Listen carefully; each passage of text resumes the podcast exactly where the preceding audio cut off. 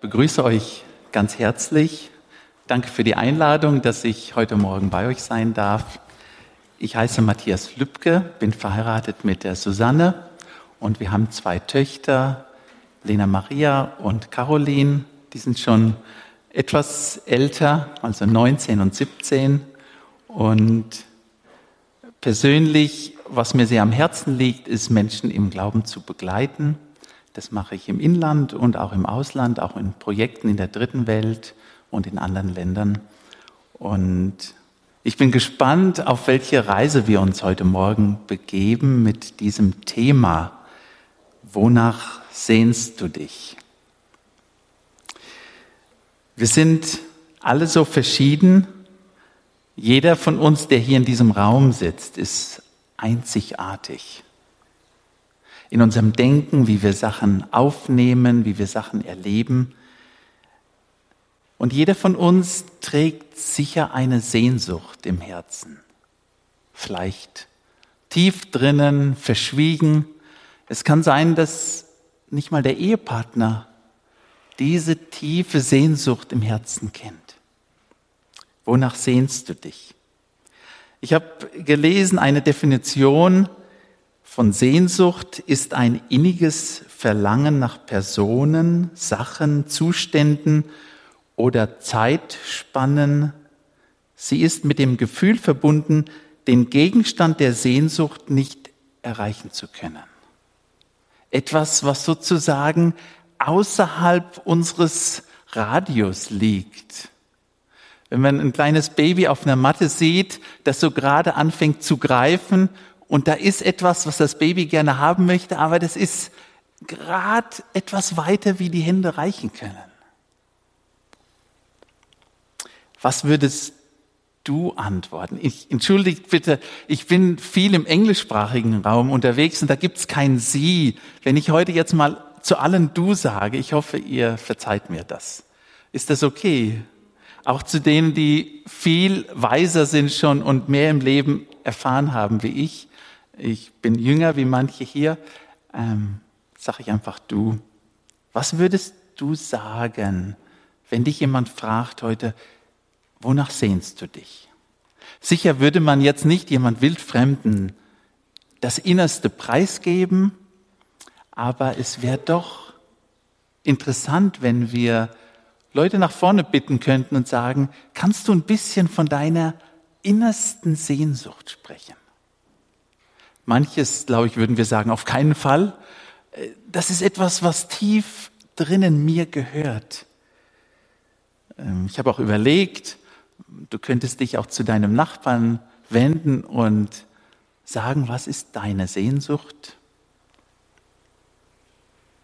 Wonach sehnst du dich?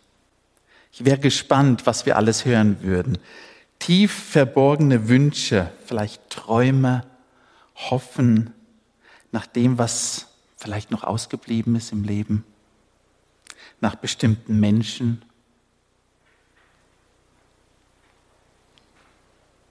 Frei sein zu können, Sehnsucht, vielleicht dass Kriege aufhören, das Leiden Ende hat. Und dann habe ich gedacht, wir sitzen hier in verschiedenen Rollen. Manche sitzen hier als Single, manche vielleicht verheiratet, als Kinder, als Eltern? Wonach sehnst du dich in deiner Rolle? Ich habe einige Überschriften. Ich kenne das Buch selber nicht von Margot Käßmann. In dem Buch, das sie geschrieben hat, Sehnsucht nach Leben, spricht sie von zwölf grundsätzlichen Sehnsüchten, die ein Mensch hat. Die Sehnsucht nach Liebe, nach Geborgenheit, nach Freiheit, nach Frieden. Das tiefe Verlangen für einen Neuanfang, das Alte hinter sich lassen zu können. Vielleicht für uns Eltern das Loslassen können. Der Wunsch, dass Gott uns einen Engel schickt, dass wir inmitten des Trubel, des Trubels Zeiten der Stille und Oasen des Lebens finden, dass uns Trost geschenkt wird, wenn wir trauern. Und letztendlich die Grundsehnsucht, die hinter allem steht, dass es einen Gott gibt, der uns hält, egal wie tief wir auch fallen, dass es einen gibt, der uns durchs Leben begleitet, wohin wir auch gehen. Ich weiß nicht, wo eure Sehnsucht in diese Liste, die wird viel, noch viel länger, wenn wir unsere Sehnsüchte zusammenschreiben würden heute Morgen, ganz persönlich. Ein Zitat noch von derselben Autorin, die Sehnenden sind wie die Träumenden. Sie denken über Grenzen hinaus, sie malen Bilder, die über die Wirklichkeit hinausgehen. Sie finden sich nicht ab mit der vermeintlichen unveränderbaren Realität. Dabei kann Sehnsucht eine ungeheure Kraft entfalten. Ich denke, Sehnsucht hat auch etwas zu tun mit dem Wunsch der Erfüllung. Etwas, was nicht wieder verschwindet, dass es meins wird. Ja, wir wollen etwas auf die Reise gehen, dieser Sehnsucht und dieser ganz persönlichen Frage, wonach sehnst du dich? Was ist das Rufen unserer Seele ganz tief innen?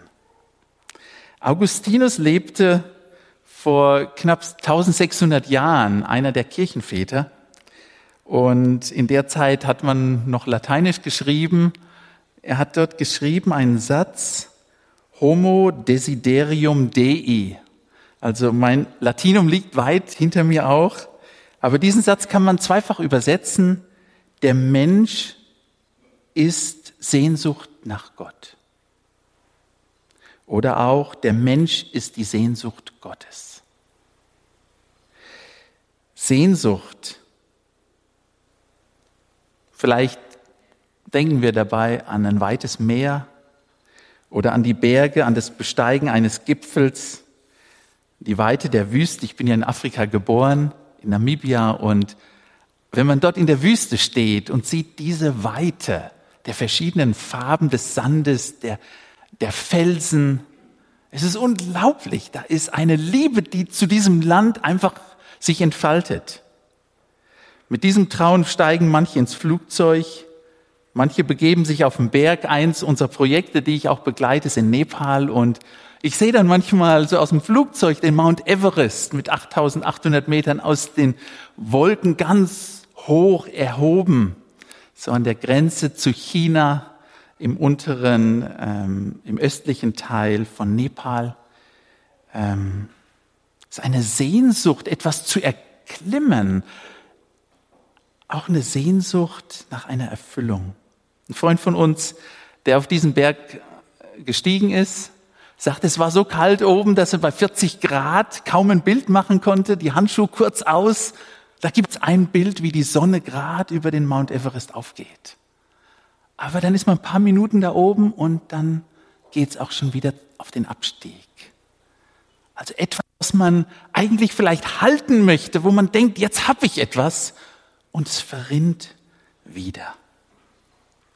Ich möchte euch ein Zitat vorlesen, und zwar dieses Zitat von Antoine de Saint-Exupéry.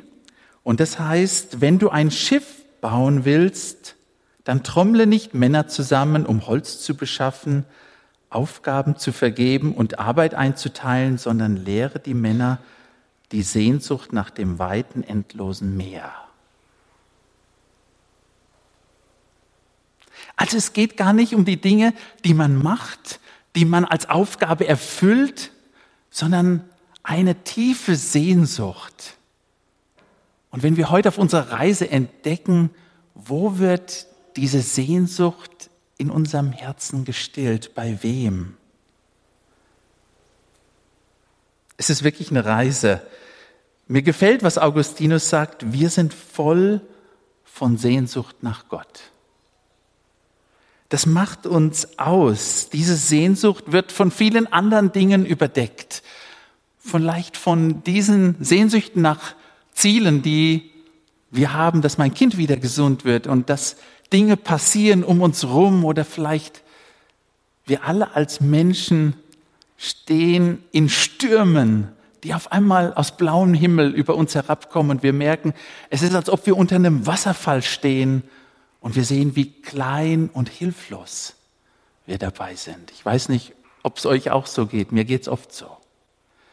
Und wo wir manchmal nicht wissen, wo kann ich meinen nächsten Schritt hinsetzen.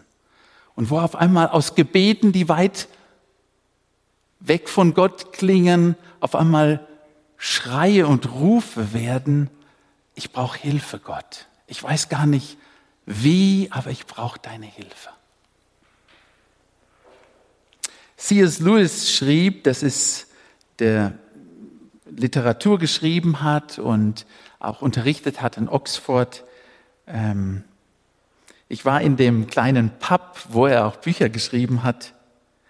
Wenn wir in uns selbst ein Bedürfnis entdecken, das durch nichts in dieser Welt gestillt werden kann, dann können wir daraus schließen, dass wir für eine andere Welt erschaffen sind. Die tiefste Sehnsucht in uns drin wird nicht durch die materiellen Dinge, die man zählen kann und die man vorweisen kann, gestillt. Es geht wirklich nicht nur um diese Welt, sondern um ein ewiges Leben und einen ewigen Gott. Und ich möchte euch mitnehmen in meiner kurzen Ausführung in eine Geschichte in der Bibel,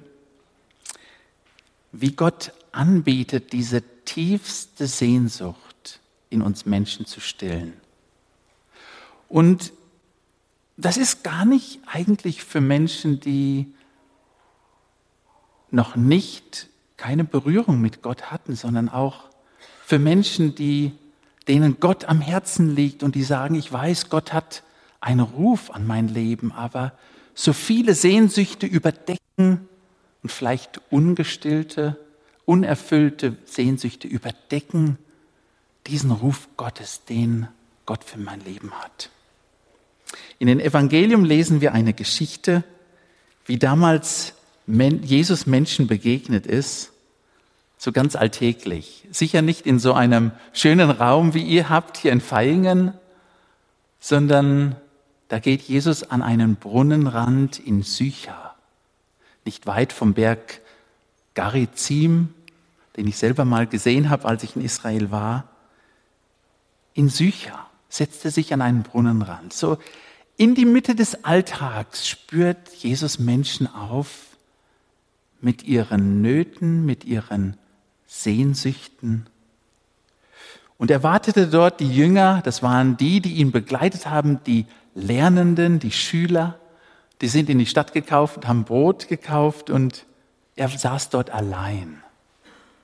Also für einen Juden dort allein zu sitzen und da kommt eine Frau in der Mitte des Tages, so 12 Uhr, 1 Uhr, wo einem wirklich die Sonne auf den Kopf sticht und es hier heißt es, eine Frau, die bekannt war, zu der Zeit gingen nur Frauen, die isoliert waren, ähm, die nicht anerkannt waren in der Gesellschaft, zum Wasser holen.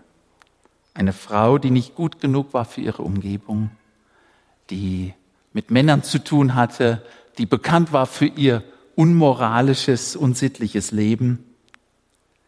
Eine Frau, die auch Sehnsüchte hatte, aber diese Sehnsüchte wurde von den Männern, die sie hatte, nicht gestillt.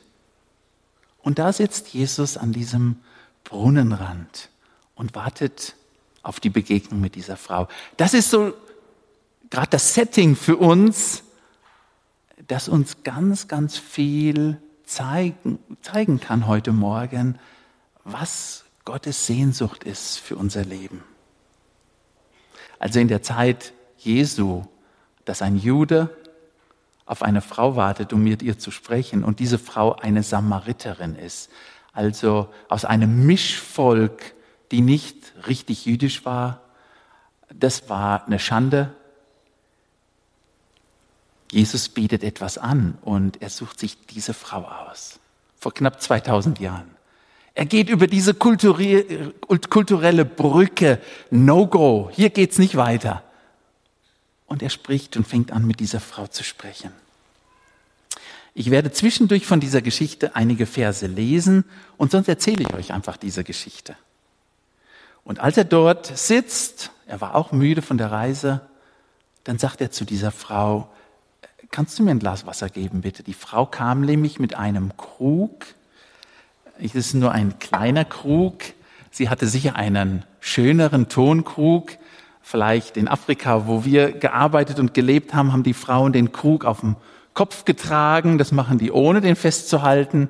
Oder 20 Liter Kanister. Die Frau hatte vielleicht auch den Krug unterm Arm.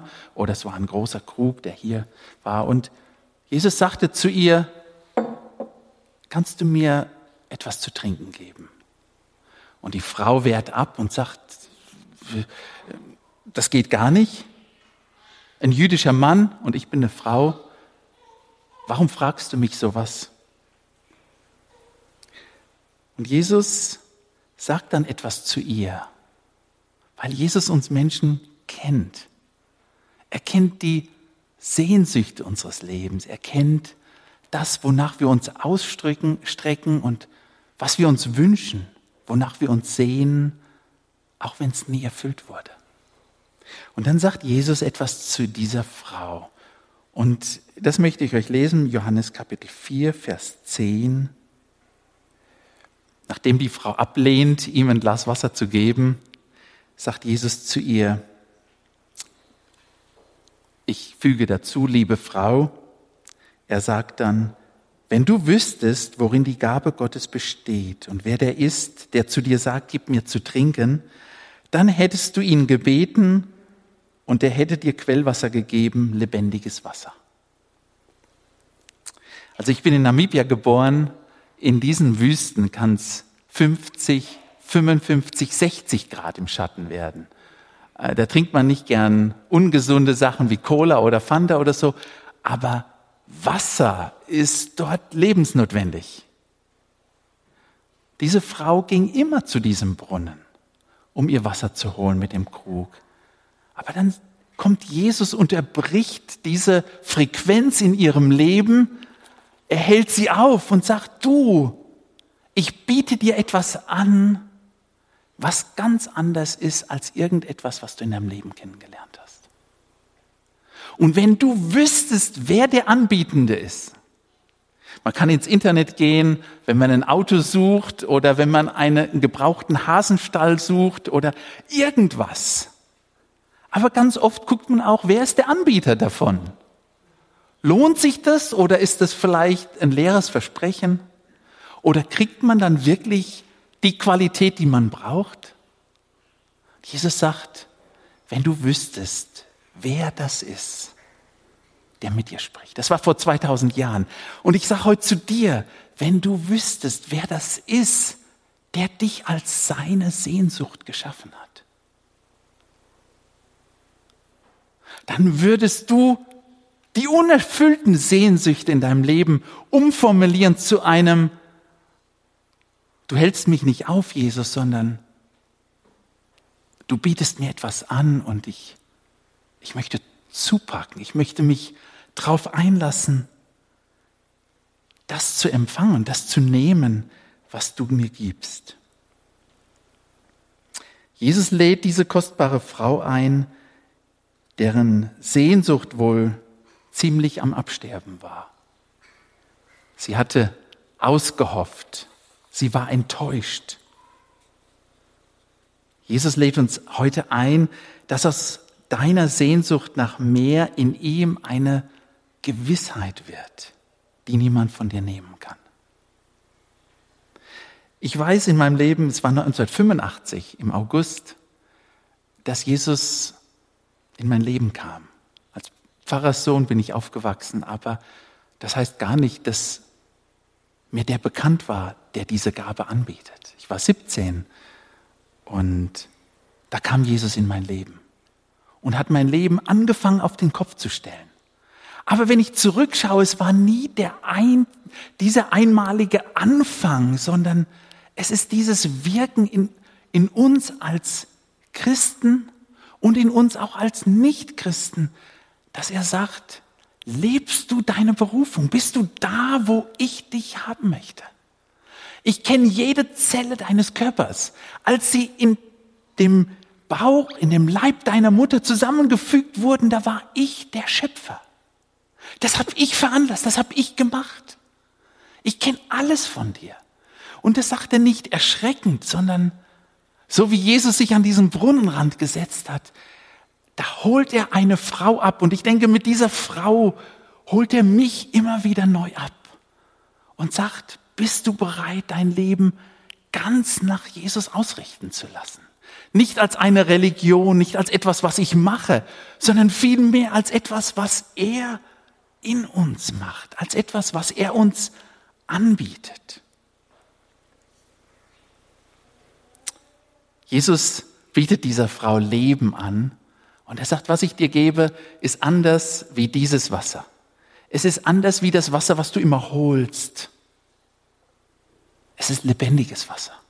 Keine Ahnung, was diese Frau dort meint. Und geht es uns nicht manchmal so, dass wir sagen, bin ich wirklich eine Quelle, wo lebendiges Wasser in mir lebt? Wie viel versiegt in uns? Und ist es nicht manchmal, dass wir uns so von einem Gottesdienst, wo wir vielleicht, wo wir aufgefüllt werden, dann leben wir die Woche und dann sind, ist das Glas fast leer und dann kommen wir in Gottesdienst und sagen, ich will wieder voll werden. Und dann sagt Jesus noch einen Satz zu ihr, auch im Kapitel 4, im Kapitel 4, Vers 14. Wer aber von diesem Wasser, das war ihr Krug, wer von diesem Wasser trinkt, wird wieder Durst, Durst bekommen. Wer aber von dem Wasser trinkt, das ich ihm gebe, wird niemals mehr durstig sein. Das Wasser, das ich ihm gebe, wird in ihm einer, zu einer Quelle werden, die unaufhörlich fließt bis ins ewige Leben. Auf einmal verbindet Jesus diese tiefe Sehnsucht im Leben dieser Frau, die so enttäuscht wurde. Und wir finden uns vielleicht wieder. Ich finde mich in dieser Frau wieder. Sehnsüchte, die ich habe, auf die vielleicht mein ganzes Augenmerk gelegt wird, die enttäuscht wurden. Jetzt macht Jesus diese Frau neugierig und sie sagt, ich sehe zwar, dass du keinen Krug hast, also dieses lebendige Wasser zu finden für dich ist eigentlich unmöglich. Wie sollst du das machen? Und Jesus ist der, der Schöpfer, der keinen Krug braucht. Er ist und hat alles, was nötig ist, was unser Leben braucht. Er hat alles, was er uns geben möchte, was Leben bringt. Was uns wirklich zu einer Quelle macht, die sprudelt. Und diese Frau in ihrer Neugier sagt, okay, ich weiß zwar nicht wie, sie öffnet ein bisschen und sagt, dann zeig mir mal, was du zu bieten hast. Das ist der Funke des Glaubens, wenn wir uns immer wieder neu einlassen auf das, was Jesus sagt und sagen, ich habe zwar keine Lösung für die Situation, in der ich jetzt bin, aber weil du etwas sagst und hineinsprichst, lasse ich mich drauf ein. Und jetzt deckt Jesus ihre Sehnsüchte auf. Die Frau sagt Ja zu Jesu Angebot, zu lebendigem Wasser. Sie hat keine Ahnung, worauf sie sich einlässt. Jesus gibt ihr eine Anweisung, das Wasser fängt zu fließen an, indem er sagt, dann hol mal deinen Mann. Und sie sagt, ich habe gar keinen Mann. Er bietet etwas an, aber verknüpft das ganz praktisch mit ihrem konkreten Leben. Jesus ist nicht jemand, der irgendwelche Doktrinen und Lehren hat über unseren Köpfen, sondern der direkt und praktisch in unser Leben hineinruft. Vielleicht den Ehepartner, dass Gott heute Morgen sagt, dann hol mal deine Frau oder hol mal deinen Mann. Was sagt der dazu über das Leben, das wir leben, auch als Christen? Diese Frau sagt dann, ich habe keinen Mann. Und Jesus sagt, ja natürlich, fünf Männer hast du gehabt, mit denen warst du verheiratet und mit dem du jetzt lebst, das ist nicht dein Mann. Nicht, dass das jetzt unsere Antwort wäre, aber die Frau merkt, Jesus packt sozusagen die unerfüllten Sehnsüchte ihres Lebens auf. Ich kenne Ehepaare, die sich ein Kind wünschen und die kein Kind bis jetzt bekommen haben und wo ein, eine Sehnsucht sozusagen zerschmettert wurde. Ich begleite ein Ehepaar, deren Kind vor zwei Jahren bei einem Absturz mit 30 Jahren ums Leben kam und die in dem Schmerz leben, verloren zu haben.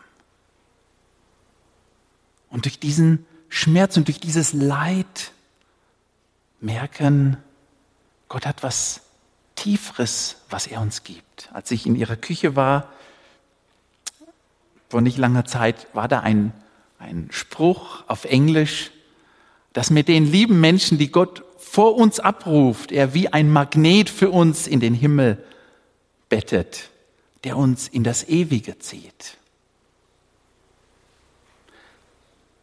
Unerfüllte Sehnsüchte. Diese Frau merkte, jetzt geht's in mein Leben. Jetzt geht's hier nicht um eine allgemeine Diskussion über Religion oder über Judentum oder über die Samariter, sondern es geht um mein Leben. Und sie erkennt, wie besonders Jesus sie liebt, dass er sie in ihrer Situation anspricht, in ihrer Enttäuschung, in ihrer Sünde, in ihrer Trennung von Gott. Jesus gibt ihr lebendiges Wasser, indem er in ihre Vergangenheit hineingeht. Und er streut nicht Salz in eine Wunde, sondern als ob er wie mit Arzthänden die Wunde aufmacht und das, was da rauskommt, dieses, diesen Eiter aushebt und sagt, ich bin gekommen, dass dein Leben neu wird. Die Frau erkannte, dass Jesus mehr von ihr weiß und sie dachte, sie könnte das alles verheimlichen in ihrer Isolation. Und sie hat sich erinnert, eines Tages wird der Messias kommen. Der könnte sowas wissen. Und da sagt sie dann Jesus, ja, wenn der Messias kommt, der wüsste diese Dinge. Und dann sagt Jesus, ich bin's, der mit dir redet. Es gibt eine Geschichte im Alten Testament, wo Moses eine Begegnung hat mit Gott und dann sagt Moses, wie ist das denn, wenn ich zu dem Volk Gottes im Sklaventum in Ägypten geschickt werde? Wer, wer hat mich denn geschickt? Was soll ich denn sagen? Und dann sagt Gott im Alten Testament, ich bin, der ich bin. Jesus sagt zu dieser Frau, ich bin, der ich bin. Er gibt diesen Namen preis, der der Frau zeigt, das ist der Messias. Er macht dieser Frau ein Lebensangebot. Es ist unglaublich wichtig, dass wir mit unseren unerfüllten Sehnsüchten zu Jesus kommen und sagen, das geht tief drinnen in mir vor. Mit Sonntagsgesichtern oder so sieht man das kaum. Aber an so einem Brunnenrand brechen diese Dinge auf. Was rennen wir im Leben hinterher? Und wenn wir es erfassen oder gepackt haben, merken wir, es zerrinnt wieder. Was sind für falsche Sehnsüchte und Wünsche, die aber keine Erfüllung bringen? Und jetzt komme ich zu einem Punkt, dass diese Frau merkte, dass sie Gottes Sehnsucht ist.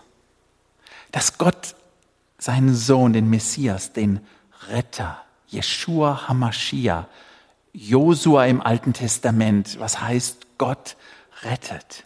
Dass sie jemand zu ihm schickt. Etwas, was kein Pastor für eine Gemeinde machen kann, was keine Mutter für ihre Kinder tun kann, was kein Ehemann für seine Ehefrau tun kann.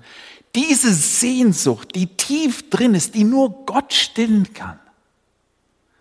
Du bist Gottes Sehnsucht. Und als diese Frau das hört, dass Jesus der Messias ist und dass er mit ihr spricht, dann nimmt sie ihren Krug, mit dem sie jeden Tag zum Schöpfen ging, stellt ihn bei Jesus ab, lässt diesen leeren Krug dort stehen. Etwas wurde in dieser Frau verändert. In der Begegnung mit Jesus hat sie eine Erfüllung einer tief, tief, tiefsten Sehnsucht in sich erlebt, die sie verändert hat. Ihre Vergangenheit wurde ausgehebelt aus der Verschwiegenheit, der Schande. Sie konnte sich nicht blicken lassen unterm Volk. Jesus verdammte sie nicht. Jesus hat sie gesucht. Jesus sagt, ich bin gekommen zu suchen und selig zu machen, was verloren ist. Er gibt ihr lebendiges Wasser durch den Glauben an Gott durch Jesus. Und sie wird ein neuer Mensch. Sie lässt das stehen, mit dem versucht hat, die täglichen Bedürfnisse ihres Lebens zu stillen. Das hat eine besondere Bedeutung für uns.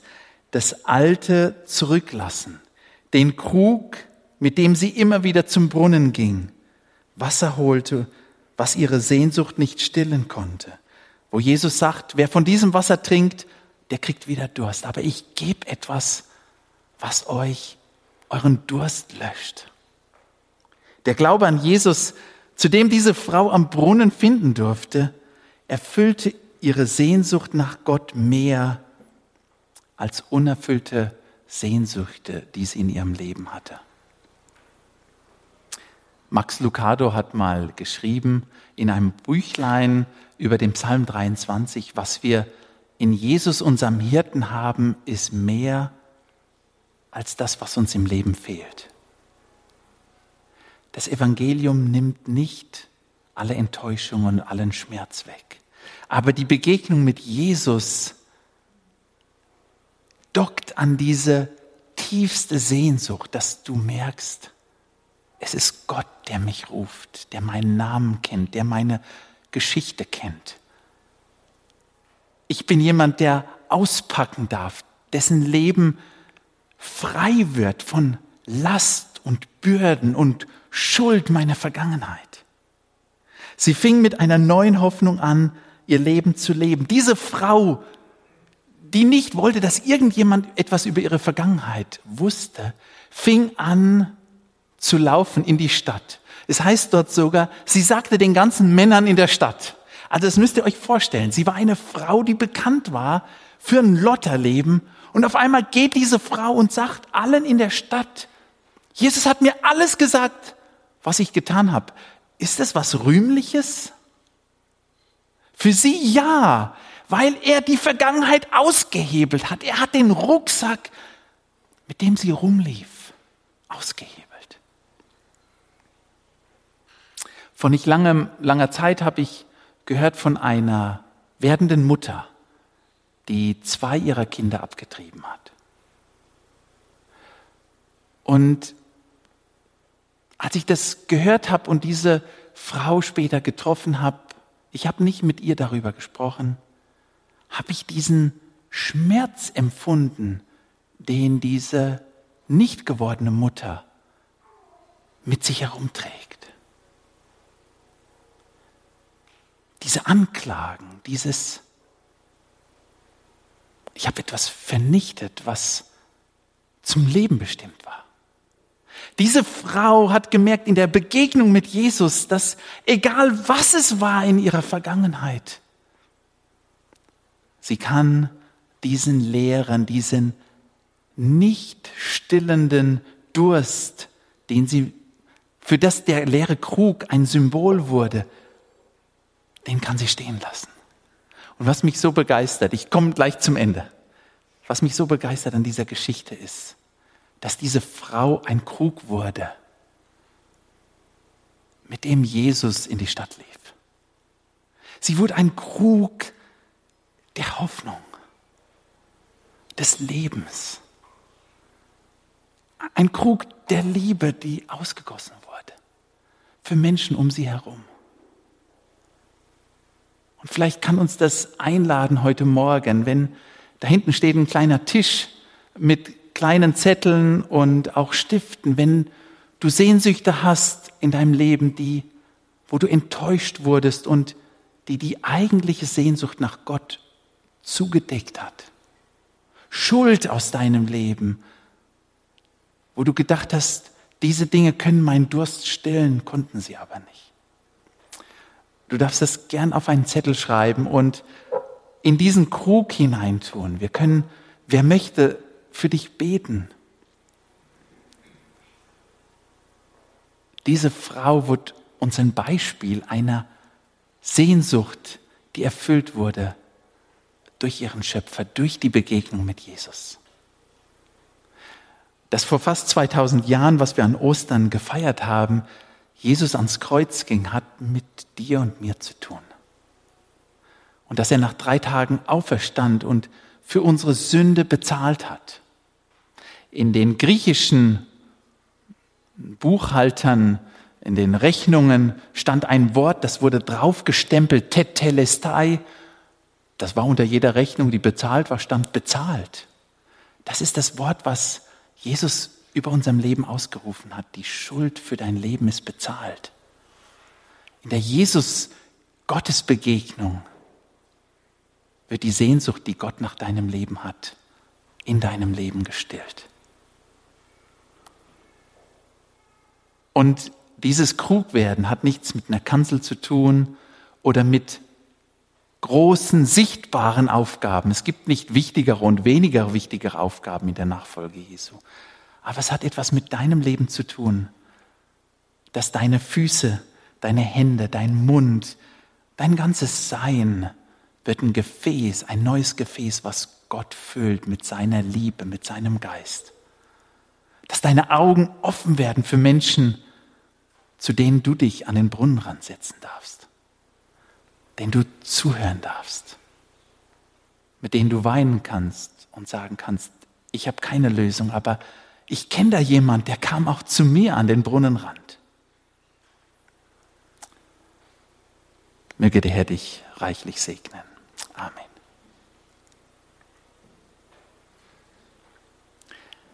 Wir wollen stille werden zum Gebet und ich denke, es ist schön, bevor ich das mit einem Gebet von hier vorne abschließe, dass wir einfach eine Zeit haben, wo wir stille werden vor Gott.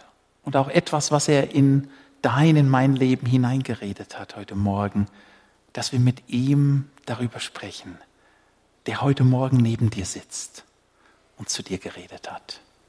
Lasst uns stille werden.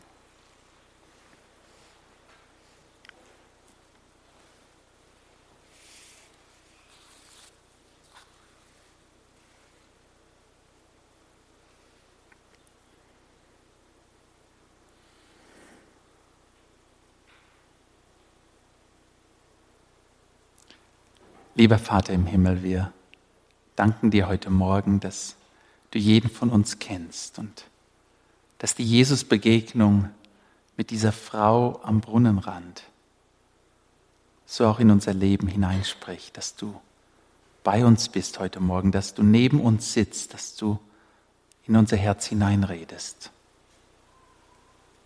und dass du uns anbietest, wie diese Frau Ja zu sagen zu diesem Angebot und im Glauben zu sagen, ja, ich möchte dein lebendiges Wasser.